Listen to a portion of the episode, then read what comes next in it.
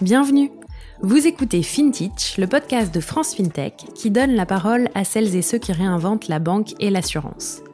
Litchi, Ulu, Luco, Bankin, Lydia, Conto, vous avez sans doute déjà entendu leur nom au moins une fois, vu leur pub dans le métro et peut-être même utilisé leur service.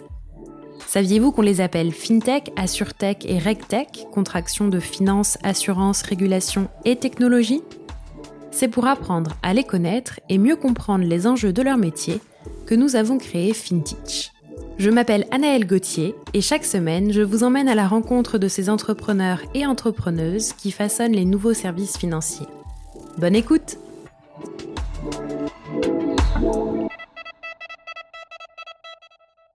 Pour ce nouvel épisode de FinTech, je reçois Fessal Oudmin, le cofondateur et CEO de FinTecture. FinTecture, c'est une fintech qui propose une nouvelle façon d'envoyer de l'argent par virement, mais pas le virement classique que vous connaissez. Vous allez en savoir plus tout de suite. Bonne écoute.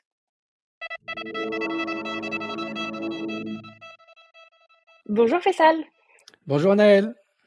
Bienvenue sur FinTech. Merci, ravi d'être là, d'autant plus que c'est mon premier podcast. Ah bah écoute, ravi de t'accueillir euh, pour cette occasion alors. Est-ce que tu veux bien euh, te présenter rapidement s'il te plaît? Très bien, je m'appelle Faisal, je suis cofondateur CEO de FinTecture. J'ai 37 ans, j'allais dire 27 ans. Je suis marié et euh, très bientôt heureux jeune papa. Donc on va découvrir ce que ça donne. Merci. D'ailleurs, mon épouse me reproche tout le temps de ne pas trop raconter mon histoire. Donc je vais essayer de mettre de côté ma pudeur pendant ce podcast et la partager avec vous. Ah bah super. Et est-ce que tu veux bien m'expliquer un peu plus ton parcours avant qu'on discute de, la boîte? Très bien, bah, je vais commencer dès le début hein, parce que c'est c'est euh, euh, c'est un parcours euh, assez assez assez différent, on va dire. Je, je suis né au sud du Maroc, d'une famille de commerçants du Sahara. Je suis l'aîné d'une fratrie de, on est quatre frères et sœurs. Ma langue maternelle c'est le berbère, c'est la langue autochtone de l'Afrique du Nord. Euh, dans ma famille, on parle exclusivement berbère. Pour certains membres de ma famille, euh, c'est la seule langue de communication. Euh, moi-même, j'ai appris l'arabe plus tard à l'école et dans la rue. Dans ma jeunesse, à l'époque, la rue, c'était pas très péjoratif. On, y apprenait beaucoup. l'arabe, donc, est devenu ma deuxième langue. Et à l'école, c'était, c'était tous mes cours étaient en arabe. l'école n'était pas un point fort dans ma famille. Ma mère n'y est pas allée. Mon père a arrêté au collège. Et moi non plus, je n'étais pas destiné à faire carrière, si j'ose dire, à l'école. J'ai beaucoup travaillé dans la petite entreprise familiale. À partir du collège, j'ai souvent alterné des années où j'étais concentré sur les cours et, et d'autres sur le travail avec mon père et grand-père à l'époque.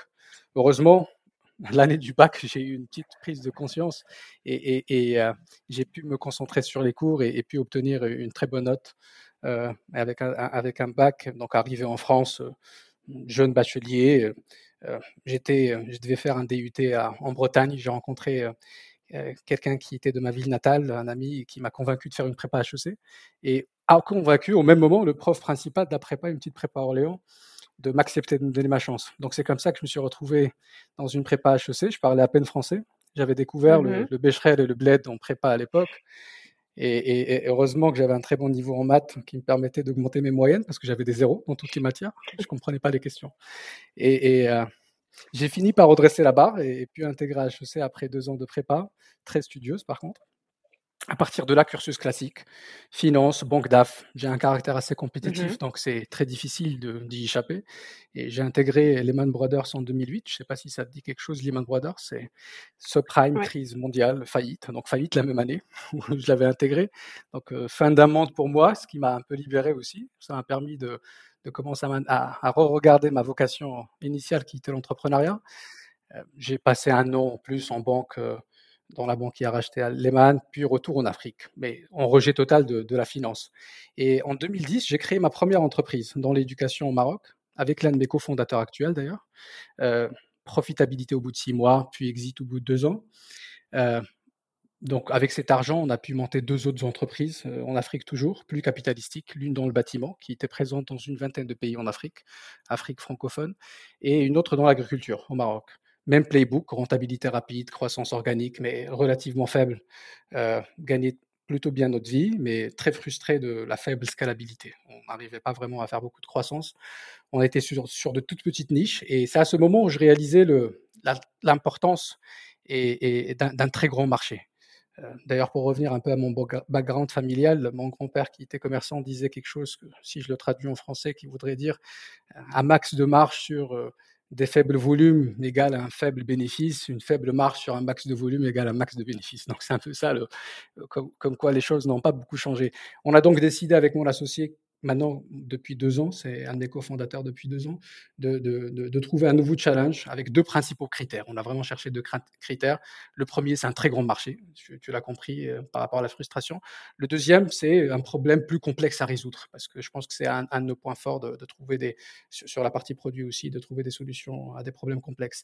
Et c'est là où on a rencontré nos nouveaux cofondateurs en 2017 et euh, décidé de monter FinTecture en 2018 à FinTecture, j'ai commencé par du BizDev, puis je me suis occupé du produit avant d'être élu euh, CEO par mes autres cofondateurs euh, il y a de ça 2-3 ans.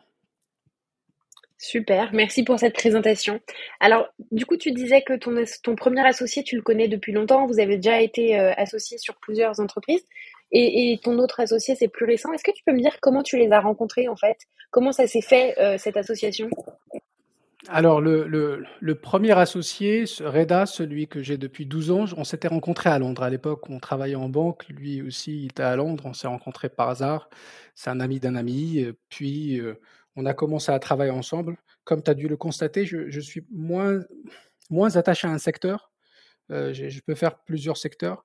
Euh, et, et c'était plutôt, encore une fois, c'était plutôt lui et un autre associé qui était sur l'idée de qu'on a eu le premier projet sur l'éducation. Donc moi j'ai rejoint l'équipe. Et, euh, euh, plus tard, euh, la rencontre avec les autres associés, notamment Anjan aujourd'hui, mais il y avait aussi Tatiana quand on, s'était rencontrés au début. Aussi tourner un peu autour des API, de la DSP2, de, de, de, l'open banking, qu'est-ce que ça peut faire sur la partie paiement. Donc encore une fois, c'était pas du tout euh, un secteur que j'avais choisi. Je pense que c'est, c'est, euh, d'ailleurs, je pense que c'est, c'est pas très important d'avoir une idée au départ. C'est plutôt de trouver un secteur, un marché qui nous intéresse, sur lequel on peut vraiment résoudre un problème. C'est vraiment la rencontre d'un, d'un marché d'un problème qui, qui, peut créer, parce que on peut raconter plein d'histoires ex post. Euh, de comment on a créé la boîte, c'est quoi l'idée, mais en réalité, tout le monde pivote énormément, tout le monde se cherche pendant un moment avant de trouver ton product market fit. Mmh, tout à fait. Euh, super. Et alors, comment euh, vous est venue l'idée de, de la nouvelle entreprise et comment ça s'est fait? C'est quoi la genèse un peu de FinTecture? Alors, donc à partir du moment dont je t'ai parlé, en 2017, donc on a commencé à réfléchir sur cette on, a vu cette APIification des banques, cette ouverture des API des banques comme une brique. D'ailleurs, d'où le terme fintecture, c'est vraiment architecture avec des briques. D'ailleurs, notre premier logo, c'était euh, quelques briques. Une brique qui allait nous permettre de résoudre la problématique dans le paiement, euh, notamment les paiements B2B. Je vais essayer d'expliquer le pain euh, qu'on avait identifié. C'est que si tu vois les innovations dans le paiement, en ligne ou en physique, d'ailleurs, les Visa, Mastercard, Stripe, Klarna, tous ces acteurs-là, se sont plus concentrés sur des paiements consumer to business, C2B, donc particulier qui paye un marchand, et, délaisser les cas d'usage où c'est une entreprise ou un professionnel qui paye un marchand, donc ce qu'on appelle le B2B, pour lesquels les solutions existantes sont complètement insatisfaisantes. Et, tu me diras, c'est quoi la différence entre un paiement C2B ou B2B bah, Il y en a beaucoup. Le premier, c'est le montant élevé, euh, très élevé. En, B2B, on a des paniers à plusieurs milliers d'euros, voire dizaines de milliers d'euros. Donc tout de suite, toutes les solutions qui sont basées sur les cartes sont euh, inopérationnelles. Euh, le deuxième, c'est la double réconciliation. En B2B, il y a un besoin de lettrer, de réconcilier des paiements à la fois pour le marchand, mais aussi pour l'acheteur, contrairement en B2C où c'est juste un problème du marchand. Toi, en tant que consommatrice, tu ne fais pas ta réconciliation. Bon, il doit y avoir une toute petite minorité des gens qui doivent pointer toutes les lignes sur le, RIB régulièrement. Il y a le, il y a le coût, c'est les business models des, des paiements. Historiquement, c'est un pourcentage sur la transaction. Et en B2B, vu que les montants sont énormes, la marge en pourcentage est beaucoup plus faible. Donc parfois, ce qu'on doit payer sur la partie paiement peut être équivalente à la moitié ou à un tiers de la marge du marchand, donc ce qui, a, est rédhibitoire pour lui. Et un autre problème, c'est le KYB, c'est la connaissance du business à qui on va vendre, donc son onboarding et ce qui est assez complexe. L'autre problème, c'est le paiement en équipe. C'est quoi? C'est en, B2B, l'acheteur n'est pas toujours le même que le payeur. Ça peut être un département qui achète et là, c'est la finance qui paye. Il y, a un usage, ce qu'on appelle, nous, un paiement en équipe. Et les termes de paiement, ça, ça inclut les délais de paiement. donc, c'est un peu ce, dont on parle aujourd'hui sur le B2C, comme le BNPL, qui est un nice to have en B2C, mais en B2B, c'est un must, un must have. Donc, il faut, il faut vraiment offrir des délais de paiement. Donc, il y a vraiment plusieurs différences qui font qu'il n'existe aucune solution au monde aujourd'hui qui adresse simultanément l'ensemble de ces points nécessaires pour chaque transaction B2B. J'espère que tout ça n'est pas un peu barbare parce que bon, ça, ça, montre à quel point le problème est un peu différent et assez, assez unique. À, savoir, ça aussi, je pense pas que beaucoup de gens le, le, le, savent, les paiements B2B représentent aujourd'hui 130 trillions de volume de transactions, donc 130 000 milliards, 130, euh, même moi, j'arrive pas à le dire. 130 C'est tellement énorme. exact. 130 000 milliards et, vont atteindre 200 trillions euh, en 2028. À titre de comparaison, en B2C, c'est un cinquième de ce montant. Euh, un, autre euh, repère, c'est deux fois le PIB mondial, ce dont on parle. Donc c'est énormément de, de, paiements, de volume de paiement. Et nous qui cherchions un grand marché, je pense qu'on était servis dès le départ. En plus du problème complexe dont on parlait tout à l'heure. Effectivement. Donc, comme je disais, aucune solution qu'il résout, preuve étant que la carte représente entre 1 et 2% ces volumes, euh, et, le chèque représente 50% de ces paiements. Donc, euh, aux États-Unis, c'est 60% de ces paiements, c'est du chèque traditionnel. Euh, d'ailleurs, beaucoup de gens pensent que FinTechture, on, à FinTechture, on attaque principalement la carte, mais en réalité, on attaque les chèques et les virements classiques. Euh, donc, euh, FinTechture, comme je te disais au début, a bénéficié d'une mutation structurelle de l'industrie bancaire qu'on appelle l'open banking, qui pour nous, euh, la dernière brique qui nous a permis de développer cette première solution holistique qui résout ce problème complexe avec tout de suite une ambition mondiale, parce que c'est un problème mondial. Et alors, du coup, concrètement, qu'est-ce que vous proposez chez FinTechture alors, on propose une solution euh, euh, de paiement, donc c'est une infrastructure de paiement. Donc, tout est développé chez FinTechture. On l'a intégré directement aux banques, on l'a intégré directement aux marchands. Et quelle que soit euh, la manière avec laquelle le client il veut payer, que ce soit son mode de paiement, que ce soit le délai de paiement, que ce soit son information, on est capable d'emborder tous ces éléments-là de manière complètement fluide et transparente pour permettre aux marchands de faire ce qu'il veut faire, c'est-à-dire vendre, et à l'entreprise qui veut acheter, d'acheter sans se soucier de, des spécificités des, différentes solutions de paiement qui existent sur le marché. Donc c'est vraiment une infrastructure un-to-un. On est connecté et aux banques des payeurs, des entreprises, et aux marchands directement, euh, sans intermédiaire. Est-ce que tu peux peut-être nous prendre quelques cas euh, d'usage pour illustrer un peu plus concrètement euh, l'activité de l'entreprise? Très bien. Donc, du coup, euh, par exemple, on a des clients comme euh, Edenred aujourd'hui. Quand vous achetez, vous, euh, quand une entreprise ou un CE d'entreprise achète des tickets resto, et il doit les acheter chez Edenred. On a aussi Chèque Déjeuner, ce qui est le groupe App aujourd'hui. Donc, ce soit pour des ventes en ligne, on a des acteurs comme Bricoman où on a installé sur des magasins. donc, ça, c'est pas en, en ligne, c'est en physique, installé, permettre à des professionnels, des artisans du bâtiment d'acheter directement euh, avec notre solution en magasin, mais on est aussi intégré directement dans des factures. Euh, aujourd'hui, nos clients émettent des factures avec un QR code quand elles sont en papier ou euh, avec un lien quand elles sont des factures électroniques qui permettent un paiement en 30 secondes. Exactement comme toi, en tant que consommatrice en B2C, tu as cette expérience fluide de paiement. On a réussi à l'emmener dans le contexte B2B où c'était beaucoup, beaucoup plus complexe. Mmh. Et alors, euh, c'est quoi votre business model sur cette solution? Notre business model, c'est un mix entre du SaaS, qui dépend du nombre d'utilisateurs, des magasins, parce que on ne fait pas que du en ligne, on fait du physique aussi, un certain nombre d'éléments, plus un variable sur les volumes de transactions. Donc c'est assez simple, c'est du SaaS, plus un petit pourcentage qui est extrêmement faible par rapport à, à ce qui peut exister, euh, vu qu'on a parlé tout à l'heure de business model, sur les volumes de transactions. Et grâce à, la désintermédiation que FinTechture opère euh, euh, sur ce marché, n'y a pas d'intermédiaire en réalité. Donc nos clients réalisent toujours des économies euh, de 40% et plus. Euh, c'est assez, un minimum en général chez nous. Et augmentent fortement leur panier moyen et leur vente parce qu'on arrive à, à, faire des transactions beaucoup plus simplement avec des montants beaucoup plus importants, donc en moyenne 15%. Et on améliore considérablement leur trésorerie. On améliore 2 à 3 jours de DSO au moins. DSO, c'est le nombre de jours, je pense en anglais c'est Days Sales Outstanding, en gros c'est le nombre de jours pour pouvoir encaisser un paiement. Super. Et alors, 4 ans, parce que je crois que c'était en 2018 la création de la société, 4 ans après, vous en êtes, euh, vous en êtes où aujourd'hui? Alors oui, quelques chiffres ans. clés peut-être à nous partager un peu, même plus de 4 ans, mais on est euh, live que depuis 2 ans. On est live que mmh depuis mars 2020, donc au moment du premier confinement. Bon, on bon arrivait direct, exactement, directement avec la pandémie. Donc, je ne peux même pas te dire si c'est un impact positif. C'était pas mal sur des cycles de crise, en fait. Euh. exactement. bien, bien vu. Bien vu. Euh, donc, euh, en deux ans de commercialisation, on a un peu plus de 3000 marchands aujourd'hui qui collectent déjà des paiements avec FinTechture auprès de plus de 100 000 payeurs différents. ces marchands comme, vendent des petites entreprises aux très grands marchands, ce qu'on appelle dans les paiements catégorie leader. Je t'en ai parlé tout à l'heure de Edenred, App, euh, Bricoman, La Redoute, mais aussi une compagnie aérienne, un leader mondial des articles de sport, l'une des plus grandes enseignes de grande distribution euh, au monde, un géant de la tech euh, pour les collectes de, paiement des, ads, etc. Donc ça peut être vraiment du tout petit. On a même des artisans comme clients. Donc on a vraiment du tout petit au très grand. Donc c'est vraiment une solution qui, adresse tout, le spectre du marché. Et en 2021, euh, euh, on est probablement le fournisseur de paiement qui a signé le plus grand nombre de ces catégories leaders, de ces grands noms euh, au niveau mondial. C'est-à-dire quand on compare avec des très gros acteurs, on, a eu un succès qui est assez, satisfaisant et, l'année dernière, qui est notre deuxième année de commercialisation.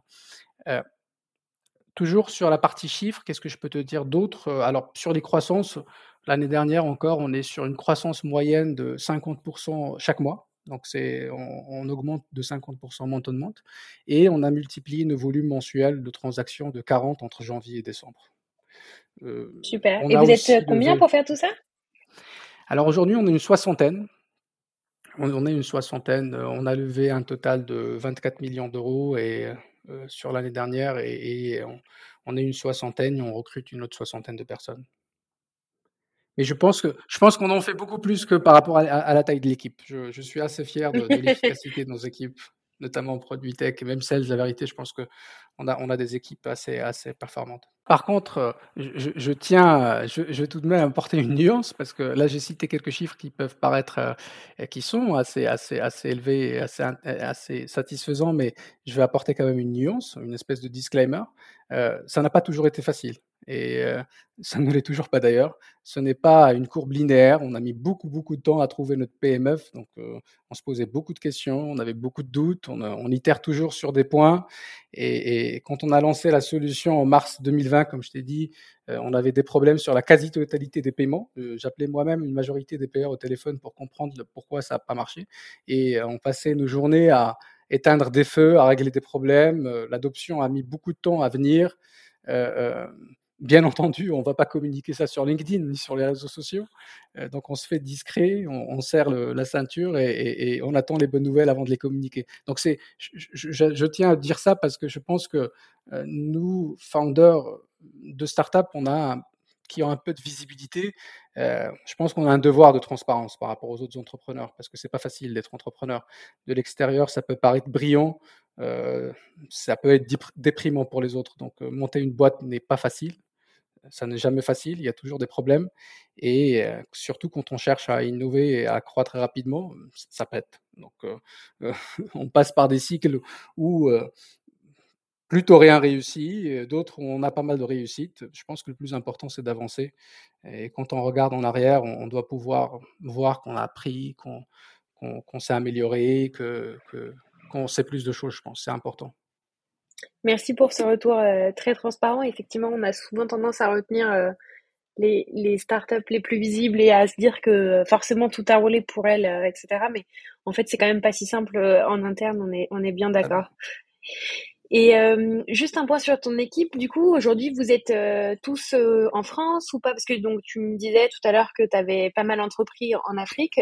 Fintecture, elle est, c'est basé en France? Oui, Fintecture est basée en France, c'est une société française. On a une équipe, malheureusement, on n'a pas beaucoup de personnes en Afrique. Sur la soixantaine, il y a une personne qui habite en Afrique. Et, tout le reste, c'est en Europe. Mmh tout, le reste des équipes, c'est en Europe, principalement en France. D'ailleurs, à Paris, il y a il y a moins de la moitié de l'équipe qui habite à Paris, euh, beaucoup de villes de province. On a, on a une équipe, je suis très fier de notre équipe, on a une équipe qui est diverse euh, par genre, par âge, par origine. C'est vraiment, euh, je crois beaucoup en, la diversité et je pense que ça nous rend plus riches, plus innovants, donc, donc multiculturels. Donc je suis assez sceptique de, sur tout ce qui est culture d'entreprise, parce que je pense que c'est un mix de plusieurs cultures, mais, mais je crois plutôt aux valeurs. Euh, d'une entreprise que plutôt sa culture. Euh, et, euh, je pense que ces valeurs, d'ailleurs, c'est si on regarde, c'est quoi le dénominateur commun de, cette équipe, c'est l'ambition. On veut avoir un très gros impact. On, vise l'impossible. Je pense que et, et c'est pas c'est pas bon ou mauvais de ne pas être ambitieux. Je pense que chacun on peut avoir des très bonnes personnes avec différents niveaux d'ambition, mais c'est important aussi de s'aligner autour de certains certains, certains certaines valeurs ou certains dominateurs communs. L'excellence dans l'exécution, c'est beau d'avoir des ambitions, des ambitions, des idées, mais il faut les exécuter. Et l'humilité, je pense, c'est hyper important parce que le jour où on arrêtera d'apprendre, le jour où on, on, s'auto-convaincra qu'on a compris, c'est la fin, c'est le début de la fin. Donc c'est hyper important de rester humble et, continuer à apprendre. Et un autre point qui est hyper important, c'est l'autonomie, ce qu'on appelle l'ownership. Donc, c'est quand on essaye de construire ce type de business, il faut créer un écosystème. Donc, il faut des gens qui, qui sont autonomes. Il faut pouvoir, j'aime bien donner l'exemple, c'est comme si on, on, faisait un puzzle, on, commence chacun d'un côté, on doit se retrouver au milieu, donc chacun a, l'ownership sur euh, une mission, sur un produit, sur une feature, sur une distribution, sur un segment, et on doit se faire confiance pour y arriver. Donc c'est vraiment ça les, quatre points sur lesquels je veux insister sur, sur notre équipe. Et ça, tu vois, c'est des valeurs que vous avez euh, euh, travaillées, définies et que vous avez formalisées ou c'est plus des choses que tu vois? Et en fait, ça, c'est déjà une culture d'entreprise finalement aussi, quoi. Oui, je pense que c'est c'est je pense c'est une question de définition et peut-être je peux je suis un peu, euh, je donc je pense que c'est une question de définition.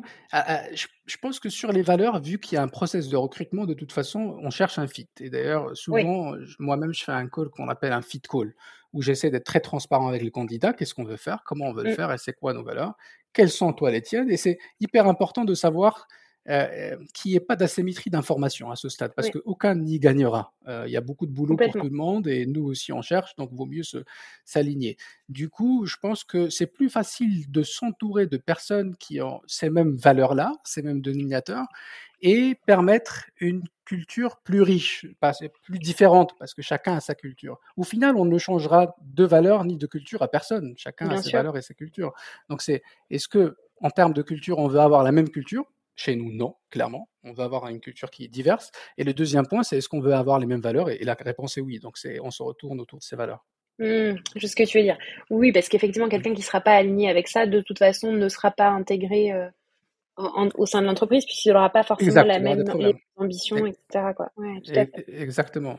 Et il y a un autre point qui est aussi important. Euh, euh, d'ailleurs, avant même de parler de ça, si je dois qualifier l'équipe ou, euh, la manière avec laquelle on la voit, parce que c'est marrant que tu poses la question comme ça, on en a parlé avec l'équipe People ce matin, et de, faire un un bottom-up de ces valeurs pour voir si c'est vraiment on a bien compris les choses ou pas. Mais si, les choses qui reviennent le plus souvent, c'est vraiment la performance est humaine. Donc une équipe qui est très performante mais qui reste humaine. Donc ça, pour nous, c'est hyper important. Euh, le point dont je voulais parler, c'est euh, euh, l'ensemble des salariés de Fintecture sont actionnaires, sont, ont des BSPCE, ont des intéressements de Fintecture. Dès le départ, on a réservé une part qui importante du capital équivalente à mes parts en tant que founder CEO de FinTecture et qui est réservée aux salariés. Et c'est hyper important de, de c'est peut-être pas très important pour tout le monde, cette histoire d'intéressement, mais vraiment la logique et l'esprit derrière, c'est qu'on crée ensemble, on réussit ensemble, et si on réussit ensemble, on partage ensemble la valeur. Mmh. Et du coup, ça, tu disais, euh, quel mécanisme vous avez utilisé? C'est des BSPCE Exact, des BSPCE. Et on a la chance en France d'avoir cet outil qui est formidable d'un point de vue fiscal, d'un point de vue, c'est un des meilleurs outils aujourd'hui pour, pour faire de l'intéressement. Et est-ce que dans le, dans le recrutement, tu sens que c'est une demande des, des personnes et est-ce que tu penses que c'est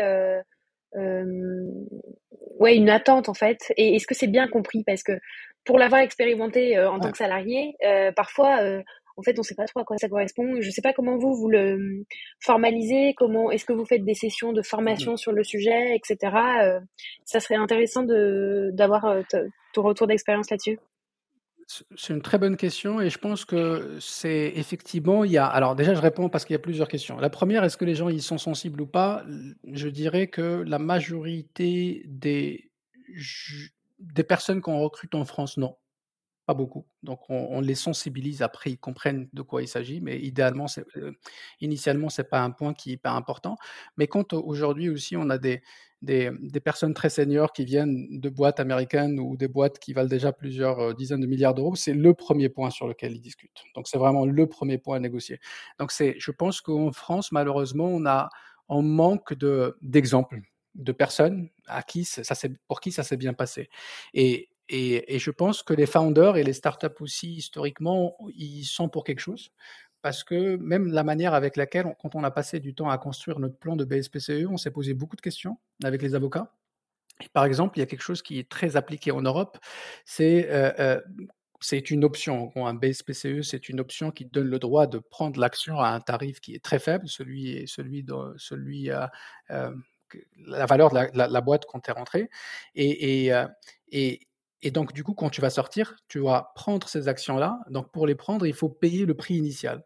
Euh, donc, c'est quand même une décision à prendre. Et généralement, dans les plans de BSPC en Europe, on te donne 30 à 90 jours pour prendre cette décision, qui est une décision qui est très lourde, compliquée à faire. Il faut voir est-ce que ça t'intéresse ou pas, surtout si la valeur n'est pas vraiment très évidente. Euh, euh, nous, on donne un an c'est le maximum qu'on puisse faire. Donc du coup, c'est et, je te donne un exemple. Et en plus, parfois, il y a des clauses que quand tu sors de la boîte précipitamment, tu es un peu puni.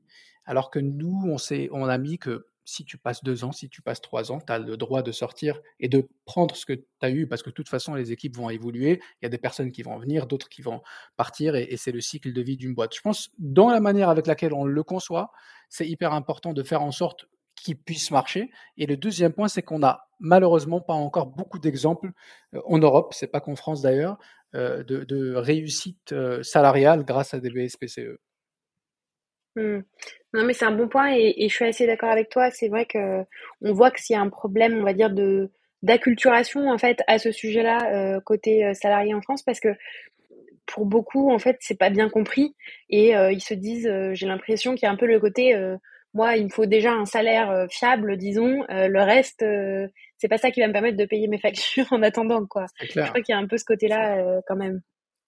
C'est clair, j'ai, je ne citerai pas le nom, mais j'ai un de mes angels qui, qui est pas en France et, et il m'a dit qu'aujourd'hui, en fait, en plus, il a investi, euh, il est angel, mais au début, il avait eu des BSPCE, de l'equity pool au début, c'était pas des BSPCE, mais de l'equity pool qui a réinvesti. Euh, il vient de démissionner pour faire que ça. Il m'a dit, je n'ai jamais gagné plus de 160, 170 000, ce qui est déjà beaucoup, 1000 mmh. euh, euros par an de, de salaire brut. Et aujourd'hui, il pèse entre 20 et 30 millions d'euros. Donc, du coup, et il les investit. Donc, du coup, il m'a dit j'arrête de travailler juste pour me concentrer sur ça. Donc, oui, il y a des exemples de réussite de BSPCE qui sont assez impressionnants, mais malheureusement, on n'en connaît pas beaucoup autour de nous en France. Oui, bien sûr. C'est très clair. Et pour finir un peu sur la partie euh, FinTecture, c'est quoi votre, euh, euh, vos objectifs, disons, pour 2022, sans que forcément des objectifs chiffrés internes à me donner, mais votre vision, disons, pour 2022, et ensuite votre mission à long terme euh, c'est quoi vraiment votre ambition? Alors notre, objectif, euh, euh, déjà on a, on, a, on a commencé par le lancement commercial, construire l'infrastructure, lancement commercial. là on déploie en dehors de, France, on ouvre des bureaux d'ailleurs dans d'autres pays, on commence par l'Espagne, on ouvrira d'autres pays cette année. Donc vraiment 2022 c'est l'internationalisation, le grand mot d'ordre. Et notre objectif c'est d'être leader mondial dans 2-4 prochaines années dans ces paiements-là entre marchands et professionnels et entreprises et prendre cette place-là en Europe déjà dans les deux prochaines années. Donc c'est un peu ça, c'est un peu notre objectif. Et sur la mission dont tu as posé aussi, que tu as posé la question, c'est pour ça que je parlais aussi d'ambition et d'alignement de, valeur, d'ambition au début d'alignement de valeur. On veut vraiment avoir un impact très fort sur l'économie mondiale et ce marché nous le permet. Donc, c'est un impact sur l'économie avec une solution qui, avec un produit qui, qui, bouscule le fonctionnement actuel. Et donc, c'est ça qu'on cherche à faire sur cette partie donc pour permettre aux, marchands de reprendre la main sur leur paiement. Parce que, in fine, personne ne veut payer. D'ailleurs, le, marchand ne veut, il s'intéresse pas au paiement. L'acheteur aussi, toi aussi, quand tu vas sur Internet, ce que tu cherches, c'est pas un paiement, tu cherches à acheter quelque chose. le marchand aussi, il cherche à vendre quelque chose. Le parti paiement, c'est une dépendance. Donc l'objectif, c'est vraiment de transformer ce paiement en quelque chose qui est complètement transparent pour ces marchands et impacter complètement la manière avec laquelle ils échangent entre eux. Super clair, merci beaucoup. Et alors, si on dézoome un petit peu de FinTechture et qu'on revient davantage sur, euh, entre guillemets, ta carrière d'entrepreneur, puisque ça fait quand même euh, plusieurs années euh, que tu, que tu as ce statut, est-ce que tu peux me dire, parce que toi, tu as quand même expérimenté deux choses assez différentes, j'imagine, tu as été entrepreneur en France, mais aussi en Afrique. Qu'est-ce que chaque expérience t'a appris? Quelles leçons, entre guillemets, un peu tu retires de tout ça? Alors, e, effectivement, j'ai fait des allers-retours entre l'Afrique et l'Europe. Et par contre, j'ai commencé à entreprendre en Afrique. Et c'est ça la, particularité. Donc, euh, et je pense qu'il y a beaucoup de soft skills, de compétences euh, apprises dans mon expérience entrepreneuriale en Afrique qui me permettent aujourd'hui de faire ce que je fais, clairement. Euh, je, n'aurais jamais imaginé qu'entreprendre en Afrique pouvait me préparer à créer l'une des infrastructures de paiement les plus innovantes dans le monde développé.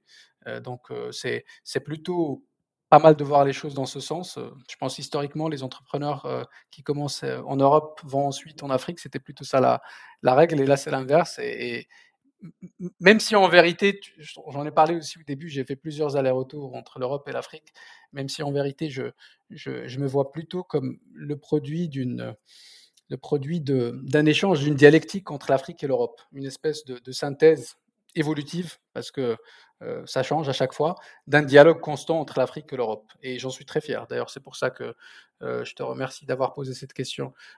du coup, si je dois résumer ces points, ces points, ces compétences, ces skills dont je parlais, premièrement, c'est le long terme.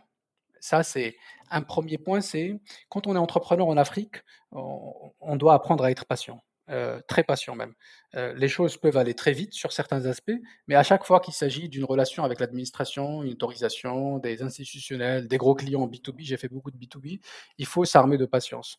Euh, pour ma société agricole, par exemple, on a mis quatre ans entre le moment où on était prêt à déployer et le déploiement. Quatre années d'aller-retour administratif avec des administrations, des banques, quatre années de paperasse. Donc du coup, soit on abandonne, soit on essaie d'aller plus loin du coup, on ne doit jamais se positionner sur un projet par rapport à la situation du marché au moment de sa conception, mais plutôt prévoir l'évolution du marché et dans son avenir pour essayer de se positionner par rapport à la dynamique future, pas actuelle. Donc ça, c'est ce que j'appelle la partie long terme. Et, ce qui est d'ailleurs beaucoup plus puissant, parce que en vrai, je pense que c'est quelque chose qui est hyper important, parce que on arrive à créer sur plusieurs années un avantage compétitif, une défensibilité que nos concurrents ne peuvent pas effacer ou répliquer sur des courts délais. Donc je pense que vraiment utiliser le temps comme ingrédient dans sa stratégie permet une plus forte défensibilité parce que nos concurrents peuvent rapidement lever plus d'argent et dépenser plus, recruter plus, signer plus de clients, mais ils ne peuvent jamais accélérer le temps. Donc si on a le temps comme un ingrédient dans ce qu'on développe, c'est hyper important je pense que après, comme j'ai dit, il faut prévoir un peu l'avenir. Donc, on peut me dire, encore faut-il bien le faire. Mais c'est ce qu'on, je pense, c'est ce qu'on appelle, c'est ce qu'on appelle une vision. et pour moi, la vision, ce n'est pas la, vision, ce n'est pas une apparition, une révélation surnaturelle. Hein. La vision, c'est un notre capacité à anticiper l'évolution d'un marché, du monde, si on a envie d'avoir un impact mondial, et, de deux, contribuer activement à son avènement parce qu'il ne faut pas rester les bras croisés. Euh, je pense que par l'innovation, par l'éducation, par la communication, par le lobbying, il faut vraiment essayer d'anticiper ce qui va venir et pousser les éléments pour, pour converger et y arriver.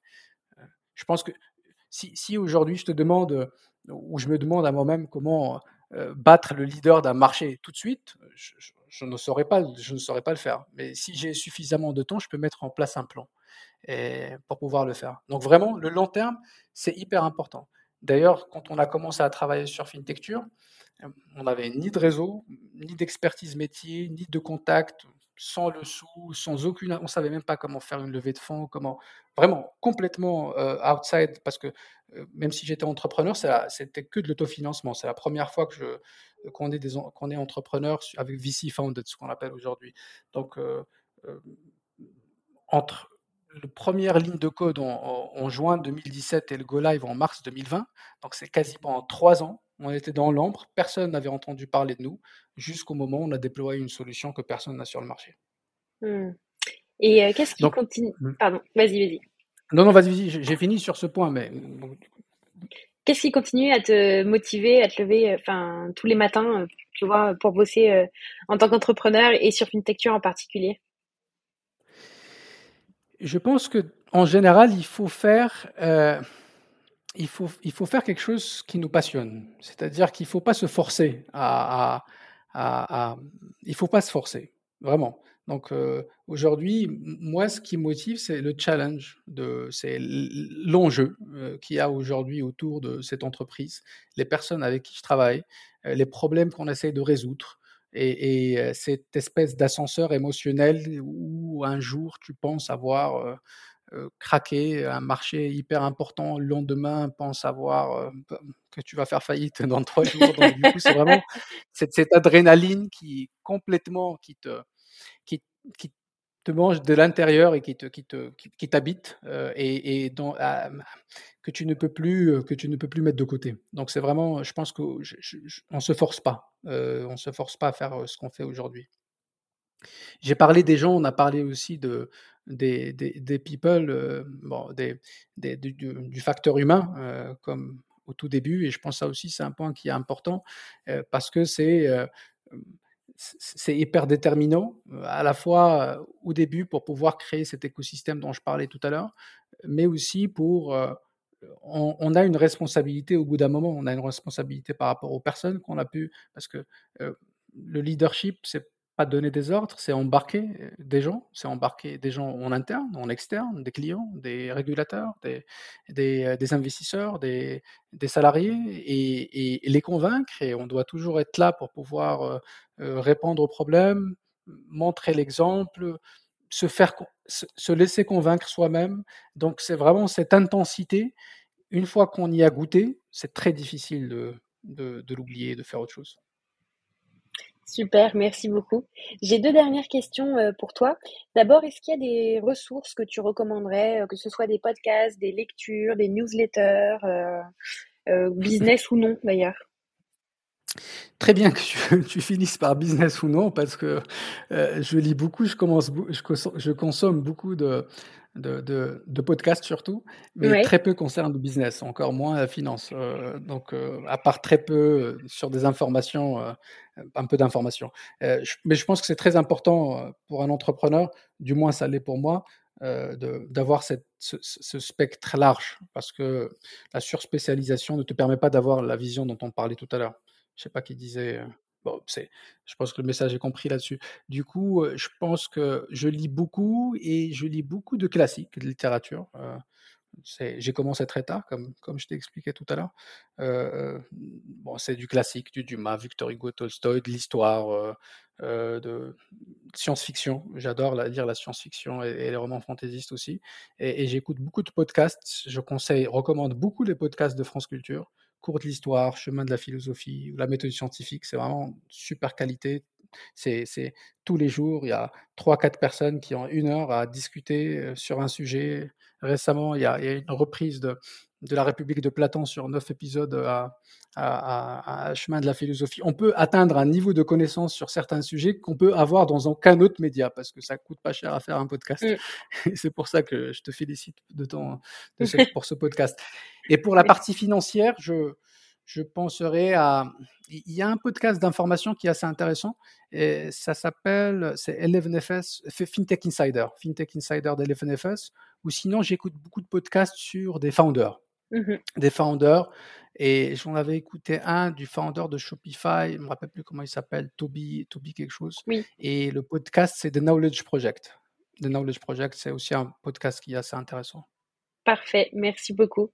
Et euh, pour finir, dernière question, est-ce qu'il y a un entrepreneur ou une entrepreneuse de la FinTech ou bien une FinTech qui t'inspire particulièrement et pourquoi? Euh, je finirai sur ce que je viens de dire. Euh, donc, le founder de Shopify, qu'aujourd'hui on peut considérer comme étant la plus grosse fintech au monde. C'est, 50% des revenus de Shopify viennent de ce qu'ils appellent aujourd'hui corporate services, qui c'est principalement des revenus financiers. Et ça croît deux fois plus vite que le reste. Donc, c'est, c'est totalement une fintech aujourd'hui, Shopify. Et, et, euh, j'arrive jamais à dire son nom de famille, c'est Toby euh, que je pense, ou quelque chose comme ça. Mais je vois, je vois la personne et je, je, mm. connais effectivement, mais je ne sais pas non plus euh, dire son nom de famille. Lutke ou quelque chose comme ça. Exact. Exact, exact. Donc oui, clairement, lui, je pense que c'est quelqu'un d'assez, d'assez, d'assez inspirant. mais je pense que, d'ailleurs, avant même de décider aussi de, de me lancer dans cette aventure tech, c'était plutôt des personnes euh, que je voyais de très loin de, d'Afrique, du Maroc à l'époque, euh, où je voyais ces gens qui, qui euh, en plus, je lisais beaucoup Dumas à l'époque et je voyais, je voyais ces gens comme la nouvelle noblesse, un peu, c'est les nouveaux princes qu'on voyait dans toute la presse, qui avaient des impacts énormes, qui souciaient pas d'argent, qui souciaient pas de, qui voulaient juste avoir un impact sur leur business. Et mmh. ça m'a beaucoup inspiré. Je pense que c'est vraiment super. On est privilégié de pouvoir faire ce qu'on fait aujourd'hui. Eh ben, écoute, merci beaucoup. Ce sera le mot de la fin. Merci, merci à toi aussi.